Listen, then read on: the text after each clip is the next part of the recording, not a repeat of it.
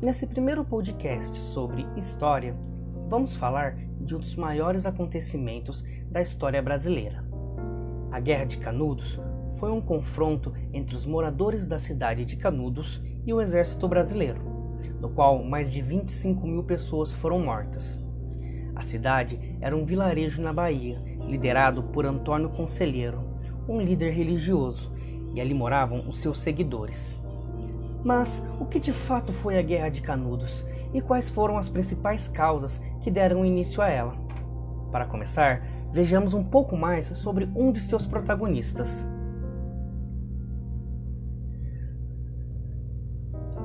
Antônio Conselheiro, nascido como Antônio Vicente Mendes Maciel, foi um líder religioso, fundador da cidade de Canudos. Abandonou sua casa e família em 1861 para viajar de povoado em povoado no sertão do Brasil, pregando uma vida de devoção, meditação e santidade, ajudando a reformar e pintar igrejas e dando os conselhos pelas quais ficou famoso. O autor Mário Vargas Llosa conta em seu livro A Guerra do Fim do Mundo que Antônio Conselheiro surpreendia as pessoas nos povoados em que passava, com seus hábitos diferentes não comia nem bebia até chegar numa igreja local e rezar. Dormia no chão e nos dias seguintes à tua chegada se dedicava em reformar as igrejas e dar seus famosos conselhos. Ele dava seus conselhos nos fins de tarde nas praças e até no meio da rua. Falava sobre o juízo final e a vida santa, associando os problemas da vida no sertão à chegada do anticristo e pregando que somente uma vida de santidade e devoção tiraria as pessoas da miséria vivida no sertão e os levaria ao céu depois do Apocalipse. Os sertanejos o escutavam e iam de pouco a pouco abandonando suas vidas para seguir Antônio Vicente em suas pregações no Nordeste. Foi desta maneira que Antônio Vicente Maciel virou Antônio Conselheiro, pois as pessoas o chamavam de o homem que dava conselhos mas a sua trajetória ainda tem alguns pontos importantes. Em 1877, houve uma das maiores secas na história do Nordeste do Brasil, que somente no Ceará deixou mais de 100 mil pessoas mortas, vítimas da fome e da sede. Nesta época, enquanto a maioria das pessoas tentavam se mudar para o litoral do Nordeste, Conselheiro e seus seguidores continuaram viajando de vila em vila, enterrando os mortos que encontravam e rezando a Deus em cada igreja que passavam. Com a proclamação da República em 1889, Antônio Conselheiro ficou revoltado, pois acreditava na união entre a Igreja e o Estado, e que um Estado sem religião seria uma das obras do Anticristo para dividir as pessoas. Além disso, Conselheiro era contra a arrecadação de impostos que foi colocada em prática a partir da República acreditava que o dízimo era a forma correta de contribuição. Dessa forma, passou a rasgar e queimar panfletos do governo por onde passava. Incluiu em seus conselhos uma pregação contra a República, afirmando que esta era o próprio Anticristo. Assim, Conselheiro e seus seguidores ficaram conhecidos por serem fanáticos religiosos e monarquistas, representando uma ameaça à República. Foi nesse período, depois da proclamação da República, que Conselheiro fundou a cidade de Canudos e mais problemas começaram a aparecer. A cidade de Canudos foi fundada em 1893 por Antônio Conselheiro junto com seus seguidores. O local era uma fazenda abandonada que pertencia ao homem chamado Barão de Canabrava. Em meados de 1893, Conselheiro já tinha mais de 10 mil seguidores que se instalaram de vez em Canudos. A cidade de Canudos era, como o retrato historiador e escritor Eduardo Bueno, uma utopia evangélica, sendo uma cidade autossustentável com roças e rebanhos coletivos. Das plantações e dos rebanhos de cabra, Canudos sobrevivia de forma independente, vivendo inclusive de couro de cabra para os Estados Unidos. Durante o período da fundação de Canudos, algumas outras tensões surgiram. Primeiro, o Barão de Canabrava reivindicou a propriedade em que Conselheiro havia se instalado com seus seguidores e criado a cidade. Neste impasse, Conselheiro não devolveu a propriedade nem fez acordos. Depois, o líder religioso se recusou a pagar os impostos cobrados dos municípios, pois não concordava com tal prática, alimentando ainda mais a opinião pública de que Conselheiro e seus fiéis eram fanáticos. As tensões de Antônio Conselheiro e Canudos só vinham aumentando, e o pior ainda estava por vir.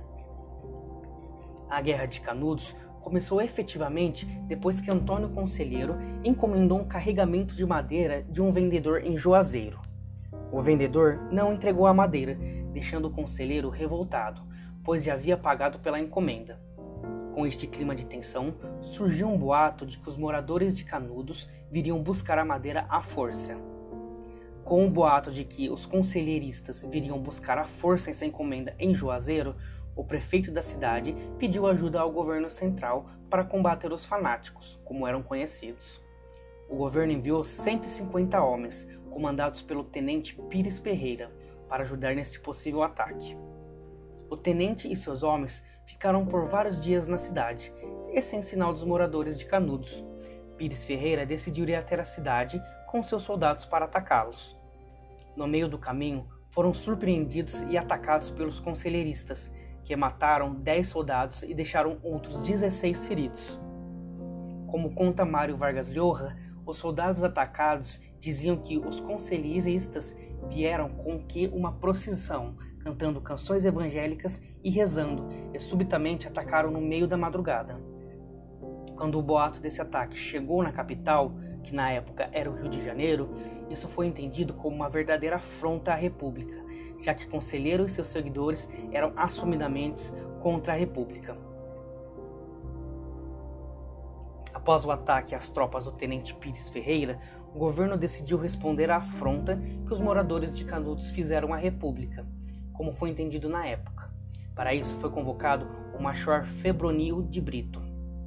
Em novembro de 1896, o Major Febrônio partiu para Canudos com cerca de 60 homens e dois canhões de fabricação alemã. As tropas chegaram nos arredores de Canudos em janeiro de 1897, com bastante dificuldade para carregar os pesados canhões, com fome e também com muita sede. Vargas Llosa conta em A Guerra do Fim do Mundo que quando o conselheiro soube que as tropas do Major Febronil tinham dificuldades, ele teria dito que Deus estava o defendendo, pois já estava matando seus inimigos antes mesmo deles chegarem.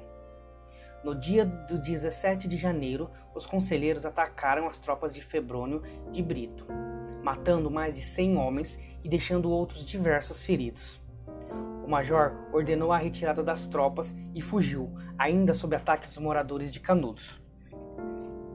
Eduardo Bueno conta que com a chegada de mais uma notícia de derrota na capital, a elite local e os políticos estavam bastante apreensivos. A imprensa já vinha acusado Antônio Conselheiro de querer reviver a monarquia no Brasil, e Canudos era vista cada vez mais como uma ameaça para a República recém-proclamada. Com essa pressão, o coronel Moreira César foi convocado para comandar uma terceira expedição para Canudos. Em fevereiro de 1897, ele partiu com 1.200 homens e seis canhões rumo a Canudos. Em meados de março, as tropas do coronel chegaram nas proximidades de Canudos. Logo no primeiro ataque ordenado por Moreira César, algumas dezenas de pessoas foram mortas, enfurecendo o coronel, que ordenou uma investida completa dentro da cidade. No interior de Canudos, os moradores se esconderam e emboscaram as tropas, matando centenas de homens, incluindo o próprio coronel Moreira César, que levou um tiro na barriga. Antônio Conselheiro e seus seguidores vinham vencendo consecutivamente as tropas do governo, mas sua sorte estava por acabar com a próxima expedição a Canudos, que foi a última. Com mais uma notícia de derrota das tropas do governo, o pânico havia tomado a capital, levando inclusive à morte de dois editores dos jornais do Rio de Janeiro, numa tentativa do governo de impedir a propagação das notícias sobre Canudos. Em maio de 1897, o próprio ministro da Guerra convocou diversos oficiais do exército para combater de vez Canudos, Antônio Conselheiro e seus fiéis. O general Arthur Oscar foi o responsável pelo comando da operação, convocando 5 mil homens e levando 700 toneladas de munição, vários canhões e um enorme canhão chamado de A Matadeira, com cerca de 3 metros de altura. As tropas chegaram em junho nas redondezas de Canudos. Durante todo o mês de junho, as tropas de Arthur Oscar tentaram fazer pequenas investidas em Canudos, perdendo praticamente todos os confrontos, deixando mais de mil soldados mortos. O general Arthur Oscar pediu um reforço ao governo, que reuniu às pressas mais 3 mil homens que chegaram em Canudos em agosto de 1897. Com os frequentes ataques dos conselheiristas e derrotas nas investidas, Arthur Oscar decidiu autorizar o uso do canhão à matadeira, que começa a destruir a cidade de Canudos lentamente, começando pela igreja do local.